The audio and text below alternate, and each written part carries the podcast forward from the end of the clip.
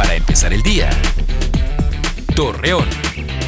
Muy buenos días, martes 28 de febrero. Le presentamos la información para empezar el día.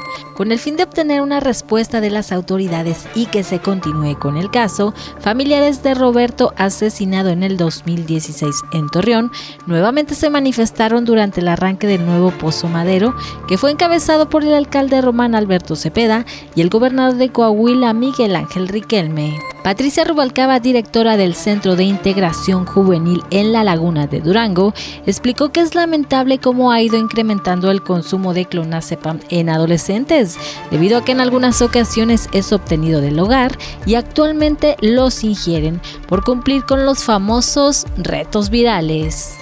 Durante el operativo Alcoholímetro del pasado fin de semana, el director de Vialidad y Movilidad Urbana de Torreón, Luis Morales Cortés, informó que aumentaron las multas a personas que manejaban en estado de ebriedad o con algún grado no permitido de alcohol.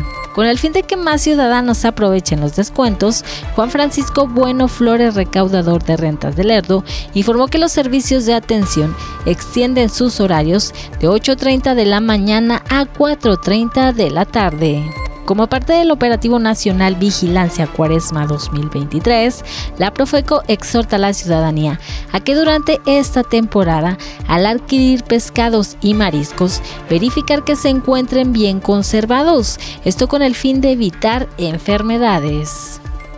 Acompáñenos con toda la información en punto de las 8 de la noche por Mega Noticias. Para empezar el día. Torreón.